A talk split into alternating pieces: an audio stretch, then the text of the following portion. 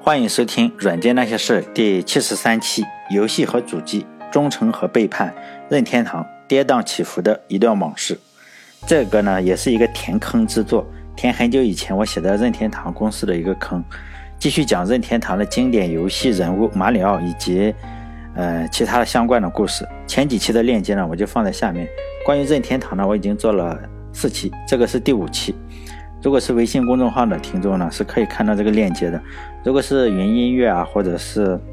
喜马拉雅的听众呢，这个我没有办法念链接嘛。上一期呢，就说到大金刚在北美取得了成功，在北美取得成功以后呢，日本本土也逐渐的开始流行。后来任天堂公司和日本的池上通信因为一些事情呢打了一场官司，就在法庭上呢公布了这个主机的销售的一些销量。嗯，然后呢，外界才知道啊，竟然销售了这么多，就是整个的任天堂的主机呢，销售了八万多台，就是在当时来说呢，就在日本本土你销售八万多台呢，这个成绩是非常非常好的，因为当时在美国可能也没有销售这么多，毕竟任天堂呢是一贯的传统，就是你什做什么呢，呃，做什么赚钱他就做什么，因为任天堂公司以前卖过泡面，卖过就是泡的嗯面条，就是方便面嘛，还开过情人旅馆，最近呢。最近就是呃，这个刚刚过去的十一月十一号，呃，七月份公布的，十一月十一号已经开始卖了。就是呢，任天堂又把这个炒冷饭，就是三十年前的那个主机，就是加了一个 HDMI 接口，然后内置了三十个游戏，拿出来重新卖了一次。这种炒冷饭的事情呢，任天堂就是做的基本上都是脸不红心不跳的。所以呢，任天堂就是一个这样让我又爱又恨的公司。我已经打算海淘一个回来玩一玩。满足一下我小时候，呃，回忆一下小时候的愿望嘛。因为我小时候并没有玩任天堂的这个东西，是而是玩的小霸王。小霸王实际上是，嗯，完全复制的这个任天堂的这个，呃，Family PC 嘛。当年也是这样，也是炒冷饭。任天堂就看到大金刚这个游戏热卖，任天堂呢就马上开动这个锅碗瓢盆啊，开始炒不太冷的冷饭，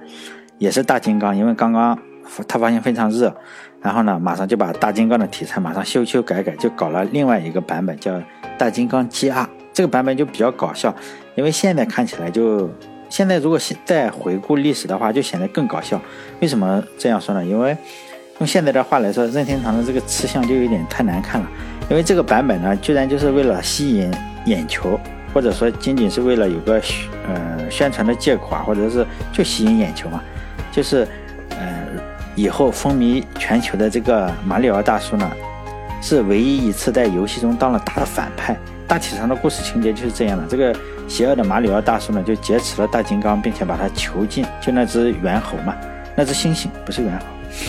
哎，猩猩和猿猴有什么区别？他就劫持了大金刚呢，并把他囚禁在一个铁笼子里。大金刚呢，他是有一个非常可爱正义的儿子，名字叫丘尼亚。他就是为了要拯救他的父亲嘛，就开始和这个邪恶的马里奥大叔，这是唯一一次反派，就跟这个邪恶的马里奥大叔斗智斗勇，就躲过了这个大叔设置的重重的恶毒的机关，最终呢救出了自己的老爸，并且将马里奥呢就踢下了高楼。马里奥大叔最终的结局呢就是摔死了，就摔成一个相片，就罪有应得嘛。这是他唯一一次当反派。这个版本的马里奥呢，就充分利用了原有系统的资源。任天堂当时在街机上呢是没有做任何硬件上的更新，但在软件上呢依然是做出了非常大的更新。该版本的图像质量呢，还有这个游戏人物的动画效果呢，都非常的出色，以至于，哎，这个版本竟然成了很多游戏玩家津津乐道的经典版本。尤其是经过了前作的一个大卖，宫本茂本人呢也就得到了非常大的锻炼。地位也提高了，不仅是故事情节呢，还有这个作曲，还有整个的编曲呢，就背景音乐，就这个游戏的游戏的音乐，就是都是宫本茂本人自己就是操刀的，因此这个版本的游戏是非常的具有嗯可玩性非常高。但是呢，在这个街机市场上，任天堂毕竟还是挑战者，就国内的老大呢还是这个 Namco，因此呢，只有软件非常突出的任天堂。就是你只有软件非常突出呢，这个任天堂的这个主机呢，并没有取得像前作那样突出的一个销量，也算是差强人意吧，所以还算是比较小众。因为你只有销量不是特别特别的高，才有可能成为玩家的经典。大部分就是说觉得自己是骨灰级玩家呢。他说我玩过哪一个，就是这个基亚版本，实际上销量并不没有前作高。只有这样，你才能形成都这样，要小众一点，才会让人家觉得哎，你这个玩游戏好，并且这样才能够津津乐道。所以呢，如果大家搜 YouTube 上的话，就有一个专门一个 Flash，呃，一个就是一个视频嘛，就是讲做这个就是大金刚基亚这个的动画，就是。猿猴的那个猩猩的表情符号，别人的表情，一个 Flash 动画，大家有兴趣的话可以去搜一下。就任天堂呢，也把这款游戏呢就移植到了当时的呃掌机上，就是 Game and Watch 上。然后呢，当时实际上这个 Game and Watch 呢，实际上又就已经有点落后了，因此这款游戏呢，在掌机上是没有取得巨大的销量突破。不过这个掌机上当时就。横井军平嘛，就有一个设计元素，现在已经是每款游戏机手柄上都有，就是那个十字控制键，就是在那款掌机上首先使用的，并且流传至今。就类似于我们苹果手机出现之前的市场上的手机有各种各样的，有这样推拉键盘的，有什么下滑的，又怎么样的键盘的。五花八门的都有，各种各样的，大有就是说有点百家争鸣那种样子。但是苹果手机一出来以后呢，哎，所有人也就都消停了。从此以后呢，基本上我们所有见到的，呃，手机都是那个样子。顶多你说，哎，我这里有三颗实体键，就类似这样。但实际上并没有什么重大的改变，不像是以前，像苹果出来之前，之前呢，各种各样的手机，其实那样也好也不好吧。但是任天堂的这个十字控制器呢，也是这么个效果。它一出来以后呢，所有的游戏手柄都有这个东西了。就前面在前面那几期我讲过，这个山内普老先生呢，他当时还是不算很老的。他从小的志向呢，就是把任天堂公司呢打造成一个世界级的公司。所以呢，任天堂就进行了各种尝试，主要是失败的多，成功的少。比如说泡面呀、米饭呀、情人旅馆，还有出租车，还有成人扑克这几个生意呢，都尝试了一遍，但基本上投资的钱呢，都是打水漂了。当时他然后突然就发现，哎，进入这个游戏市场呢，看起来还有点意思。山内普老先生呢，这个雄心壮志就起来了。他本来就想打造一个世界级的卡通人物，因为他以前就是做呃扑克牌嘛，然后他印过米老鼠呀，还印过就是他印过就是嗯米老鼠、唐老鸭这种，他还印过就是玛丽莲梦露的裸体。他当然知道你就是有一个这么大的人物。卡通人物也好，还是这种玛丽莲梦露这种人物也好，对这个市场的号召力有多么巨大？因此呢，他也想有一个自己的人物嘛。因此呢，任天堂上下就开始发力去打造一个呃这样的卡通人物。宫本茂呢，就接到了山内普的指令以后呢，也就开始发力做一款以马里奥为主角的游戏。当然了，你一旦是有有这个心呢，就不可能再是反派了。毕竟。马里奥，你要是扛起整个任天堂的大旗呢，你是不能靠一个反派的。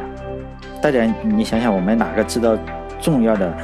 卡通人物是个反派啊？是个大坏蛋嘛？实际上是没有的。比如说唐老鸭也好，米老鼠也好。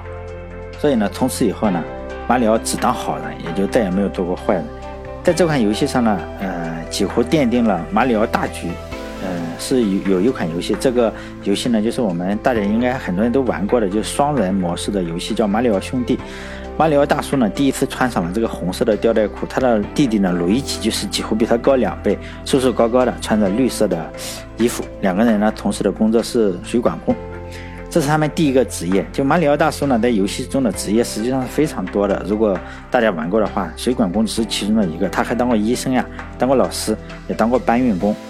很可能是，呃，下水道会让人产生一些联想，毕竟一个黑乎乎的管子嘛，下面，呃，是什么比较能刺激人这个探索的欲望？但实际情况呢，下水道的原理并不是很复杂，而且非常容易堵住，而且以马里奥那种身材呢，百分百肯定是钻不进去的。还有另外一个震惊游戏世界的事件呢，是在一九八三年的七月十五日，任天堂呢就发布了八位机，就是 Family Computer。这就是我们所说的那个红白机，也就是，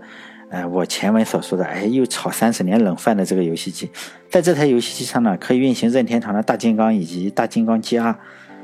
因为有了红白机加持，加上游戏主机呢，也就不停的就是双双创出新高。就这么四五个月的时间，马里奥兄弟和红白机就超过了一百五十万份，而大金刚那款游戏呢，也销量也达到了五十万份。当时。日本的游戏机市场呢，还是属于群雄逐鹿，并没有形成一个老大。市场上的游戏玩家呢，呃，据说啊，是有一本书，就是专门解家家用游戏机的那个那本书的那个小蓝色皮的那个十六开的一本小书，很好看。呃，就上面就讲了，当时是有十六家主要的玩家，但是呢，哪知道半年啊，就就真的是半年左右，全部被任天堂干趴下了。任天堂当了老大以后呢，那些被干趴下的厂商呢，你总是要找一条活路。任天堂呢，这时候又出来扮演了一个救世主的角色，他这个。就属于对那些厂商呢，属于打一巴掌，然后给颗枣。任天堂就看着这群手下的败将，就大发善心的说：“来吧，任天堂需要你们，你们作为第三方来给我老任就开发游戏。反正你们这个游戏主机是个垃圾，也没人买，不如给我开发，起码不用吃土，是吗？毕竟是人在屋檐下，也不得不低头嘛。这些游戏厂商，比如当时的街机的霸主叫 Namco，也就加甚至 Namco。”嗯，就是上一代的大哥也加入了任天堂，哎，作为第三方，这算是一个什么处境呢？类似于苹果手机手机黄了，最后呢只好低三下四的去给安卓手机上开发一款软件。任天堂的老大山内普说呢，任天堂是不应该成为靠贩卖硬件来赚钱的公司，开发软件才是一本万利。后来呢，这些奄奄一息的公司呢。还是要从任天堂去申请资金，比如说前段时间我们比较火热的宝可梦就是这样一家厂商，去参加软件的选秀，就是任天堂看顺眼了，就赏你几个银子呢，去让这些人出去写软件。宝可梦就是其中的佼佼者。在初期的时候呢，其实第三方厂商是没有什么选择的，因为你老大是任天堂，再怎么压榨你呢，起码还有口饭吃，你也不敢反抗。但是等到后来索尼开始挑战，呃，任天堂的地位的时候呢，这些受了气的小弟呢就开始反抗。就开始反抗了，这是后话。不过还是说那句话嘛，哪里有压迫，哪里就有反抗。后来呢，这些厂商实在是，啊，也实在是可能受够了这个气，就抓住机会呢，就狠狠的在背后捅了这个老任一刀。这一刀呢，最终也帮助了索尼这个 PlayStation 登上了这个王者的宝座。起码很长一段时间，他一直压榨着这压制着这个任天堂。但以后等会儿我们再说这个故事。我们可以想象一下，任天堂自己出游戏机，他还自己出游戏，就出第一方的游戏，比如说马里奥，软件硬件都是自家的。还有一种公司呢，叫第二方软件公司，比如说就是说我完全控股，比如说索尼公司旗下的有个很出名的公司叫顽皮狗，他自己实际上是没有主机的，但是这家公顽皮狗这家公司呢是完全被索尼控制。就是说我在股权啊这种我不懂的地方，反正就是说。在股权方面还是什么人事方面，完全被这个厂商控制，这算是第二方。还有第三方呢，就是说我又没有主机，也跟这些任天堂呀也没有什么关系，就是有游戏，就是说根本没什么关系啊，就是纯洁的男女朋友关系，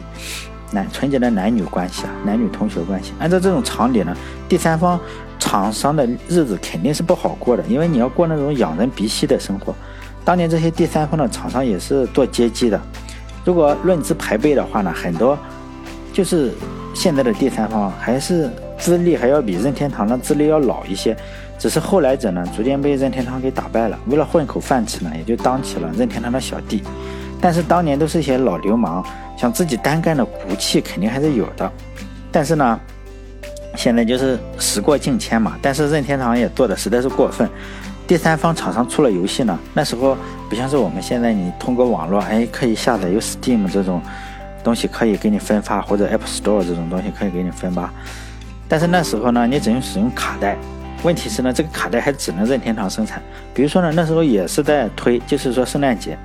每个厂商呢都想趁这个假期呢把游戏摆在圣诞节这里，因为毕竟圣诞节的时候，这个老爸老妈的口袋呢看的比较松，这个小孩子呢就能掏出不少钱来。比如说，连我这个三十多岁、这个不善言辞的程序员呢，也知道你卖这种游戏啊、卖软件，就要趁这个假期促销会比较好。那些在游戏市场上摸爬滚打了几十年的这种老流氓厂商，肯定是也是知道这个信息的。你说能不知道吗？他们百分之一千都知道。然后他们就去跟任天堂说：“我这个想圣诞节促销，能不能给我做出三十万套卡带？”是老天，嗯，老任这时候就会嘿嘿一笑说：“你这个真是很巧。”哎呀，这这最近这个工厂很吃紧，一天二十四小时加班呢，并且我们任天堂也想圣诞节促销，哎呀，都都去做这个马里奥这个卡带了，工厂实在是生产线也不够。这么这么这么，你们先别订三十套、三十万套了，你就先订两万套，剩下的二十八万套呢，圣诞节以后再给你们。这个时候厂商连个不都不敢说，因为你一旦翻脸了，任天堂就有可能两万个你都拿不到，有可能他就给你做两百个，或者甚至一个都不给你做，因为那时候只有任天堂可以做。所以呢，这些厂商的日子实际上是非常非常难过的，而且还得陪着笑脸说你给做多少，反正是，嗯，我们就卖多少。虽然我们这个第三方也实在是没出息，你这个主机输了，你只能是啊任人宰割嘛。然后呢，任天堂这个时候就笑脸相迎说，任天堂这个策策略非常的恶心，就是不管你订多少套呢，你就要先先先付所有的钱，先先付了，剩下的比如说我先。不管给你做两两万套还是多少套呢？你这个想订三十万套，你就先把这个三十万套卡带的生产费提前给了。也就是说呢，你即使卖不掉，反正任天堂是不会亏钱的。可能听众有些不是程序员，比如就是我们所说的码农，可能对这种情况了解不深入。这种第三方的遭遇啊，和这个普通程序员日常的生活其实差不多。程程序员呢，经常是在一家要改变世界的公司里，经常加班加个三十六小时，然后呢，这个项目被项目经理改了二十多次，然后晕头转向的回家，发现哎，老婆跟人跑了，女朋友跟人跑了之后，吃包方便面又回去上班。比如说，又越想越郁闷，就又遇到项目经理，又想想哎，人家自自己的女朋友也跑了，就很气愤的在地下吐了一口痰，结果又被美工发现啊，告诉领导，领导又过来教育你，还发了一百块钱。下午开会的时候呢，还把这一百块钱又奖给了奖励给了项目经理。就这样，第三方的厂商当时待遇就差不多这个样子，天天受气。因此呢，任天堂就很长一段时间内都是这副嘴脸。其他的厂商呢，尤其是第三方，第三方非常的郁闷，这导致了一个很诡异的现象：只要市场上有一个新的主机出现，这些被任天堂压榨的半死不活的第三方厂商呢，就是抱着这样一种心态，就是说碰见早市呢，不管有早没早，先打一竿子再说。就是全心全意的，你只要出主机，我就偷偷摸摸的支持你，就是就非常的想培育出市场上一个老二，或者是什么去跟任天堂抗衡，因为他们也知道了，包括我们现在也知道，就历史上证明，任何一个国家还是任何一个行业，一旦形成了一个党派，就一个政府，一个独裁的政府，或者是一个企业的巨头，遭殃的呢肯定是老百姓，所以呢，大家。这个生活中，我想中国这个生活中应该很有体会。你一旦形成了一个巨头，基本上就是受气吧。因此，不少游戏厂商呢，在游戏界也是这样，就冒着被任天堂抽皮鞭的这个危险呢，就是给犄角旮旯的小厂商，就是做这种制作游戏啊。只要出现一个小的主机，简直抱着必死的心，就是我一定要扶持出另外一个老大出来。比如说，当时在美国是嗯，任天堂在日本嘛，当时。比较，他也不可能看得很紧，就是美国市场，就是美国市场有个很厉害的，就是 E A 公司呢，现在的 P C 的巨头 E A 公司，当时呢也发现了这个情况，就扶植世嘉的机器，世嘉嘛，大家应该知道这个公司，世嘉呢就一度和美国，哎，一度在美国呢和任天堂平分秋色，搞得这个第三方厂商还要偷偷的高兴坏了。但是呢，这个任天堂还是非常的心狠手辣，就是当时就就这样嘛，谁敢给这个？世嘉的这个 MD 游戏机做这个游戏呢，在美国我是搞不了你，因为我是日本的公司嘛。但是你只要敢在日本敢回来，是吧？我这个有皮鞭、有手铐、有蜡烛油，反正都准备好了，就看谁敢当出头鸟。但是当时因为实在是被压榨的不行，后来比如说已经被这个科乐美收购的叫 Hudson 公司嘛，就是冒着生命危险就支持了这个 NEC 开发的一个 PCE 主机。当时还有一个上一届，就任天堂，任天堂曾经的大哥 Namco，也就偷偷摸摸的给这个 PCE 主机出游戏，因为曾经的大哥已经变成了现在的小弟，曾经的小弟呢变成了现在的大哥，这就是 Namco 和这个任天堂之间的故事嘛。为此呢，这两家就是袁大哥跟现大哥嘛，就是呃吵得非常非常的厉害。就现现任的大哥任天堂直接把 Namco 给降级了，就说你不管你出出什么游戏，只要出给我任天堂出游戏，我不是推就是拖，反正就是不让曾经的大哥舒坦。结果这个 Namco 就就发怒了嘛，你就是感觉任天堂你这个公司实在是不念旧情，以前都是跟着我混的，然后两家公司就从媒体上开始对骂，一直骂到法院，在电视台上互相喷了好几个月。最后呢，任天堂还是占了便宜，就是 Namco 还是被任天堂打入了冷宫，沦为了一些就是非常不知名的小厂商的待遇。但是君子报仇，十年不晚嘛。Namco 当然也不是软柿子，这个仇呢还得忍好几年才能报。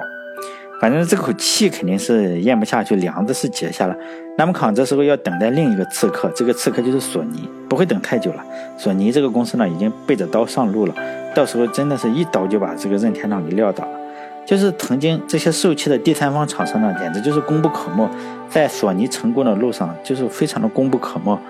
就说这些第三方厂商呢，就是背后起哄加秧子这种事情呢，肯定是没少干。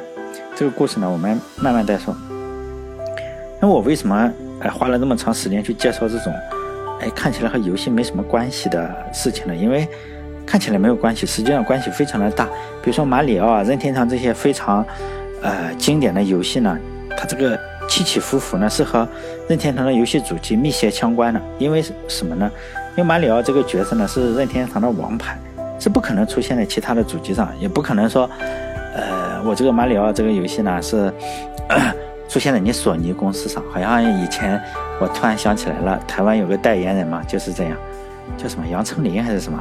然后他就给索尼去代言，人家记者问他你最喜欢的游戏是什么？他说马里奥，是吧？结果搞得人家很崩溃。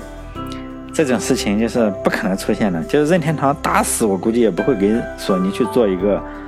哎游戏，他也不会把这个马里奥放在苹果手机上，这个我估计也不可能以任天堂这种操性。但是呢，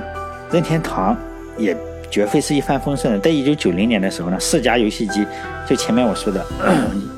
E.A. 都已经 E A 叛逃的那个四家游戏，然后呢，就是那个 M D 主机呢，在美国一举就超过了任天堂。在一九九一年的时候，甚至在这个主机除了掌机以外的这个主机市场呢，竟然达到了不可思议的百分之七十。就这种危急关头之下呢，任天堂也是自保嘛，就马上推出了。一款无哎，真是非常厉害的游戏，叫做嗯《超级马里奥世界》。这个我不知道，起码我玩过，应该也很多人都玩过，因为我们那时候都有都玩盗版嘛，那时候也不知道是盗版。就任天堂呢不惜重金呢，就聘请当时日本影星呢叫田中绿子，然后出演这个马里奥的广告。仅用了半年呢，这款游戏就达到了就突破了一百万份。当索尼发布 PlayStation 的时候呢？就是记者就采访，呃，任天堂的这个山内普说：“你这个，哎，你怎么看这个？就像是我们这个知乎上的一些问题，你怎么看这个？哎，索尼发布的 PlayStation 游戏机呢？”这个山内普就面无表情，甚至非常不屑地说：“如果这个破玩意能卖一卖出一百台，我头朝下走路。”后来这个故事呢，我们也耳熟能详了。如果说世嘉呢，对于任天堂算是长征路上的一个小小的考验，那么索尼公司的这个。九多良木剑呢，它真的是一刀就把任天堂砍翻在地了，哎，甚至当时人们看到这个 PlayStation 精美画面的时候，很多专业的媒体以为这就是个骗子，这肯定是拍出来的，而不可能是是就是说人在电视上显示出来的。实际上呢，这是这个就是索尼的厉害之处嘛。哎，真的是时间好像又不够了，因为我录这个时录的时间不能太长，如果如果超过三十分钟呢，还是腾讯就不让我上传。文件太大了，腾讯也不让我上传。不过大家放心嘛，等到直到现在是七十三期，直到第一百期之前呢，我都不打算挖新坑，都是填以前的坑，尽量把这个任天堂和任天堂有交集的一些公司呢，这个坑给填满。比如说索尼啊什么的，还有微软的那个 Xbox，因为我也算是个任天堂的粉丝嘛。哎，最后谢谢大家收听，下一期呢再讲新的故事，都是关于这个。软件和游戏的这个历史的一些故事，我这个公众号呢，肯定不会去跟跟风去讲一些，就是说正在发生的热点，比如说肯定不会出现王宝强离婚或者是美国大选的这种事情。比如说你也不可能有有些人真的在后台问我如何看美国大选，其实我不想讲，首先我不会讲嘛，因为这种事情有太多媒体做了，我也不是个媒体从业人员呢，我这就是个程序员。我也只希望做个一百期节目，现在已经做到七十三期了，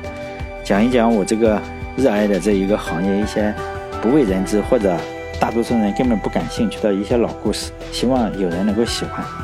因为我写文章呢，从来以前的时候都是给一个人看嘛，就是考试的时候给语文老师或者是阅卷的老师一个人看。没想到现在写篇文章最多的时候竟然有三四百人来看，所以呢，感觉还是一个非常大的进步。好了，这一期就到这里，下一期再说。